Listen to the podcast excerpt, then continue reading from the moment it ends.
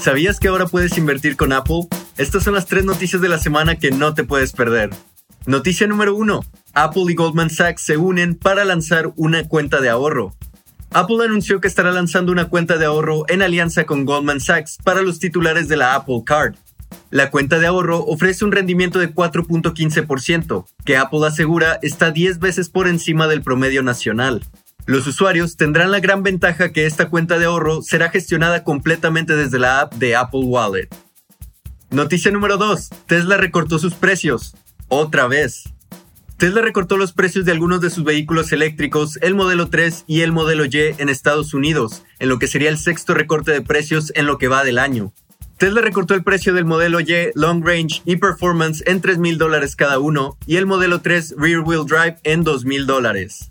La compañía además redujo recientemente sus precios en Europa, Israel y Singapur, así como Japón, Australia y Corea del Sur, expandiendo una campaña de descuentos que comenzó en enero en China intentando potenciar la demanda.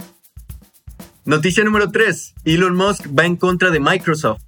El CEO de Twitter amenazó a Microsoft con una demanda acusando a la empresa de tecnología de haber utilizado ilegalmente información de la red social para entrenar a su modelo de lenguaje de inteligencia artificial ChatGPT.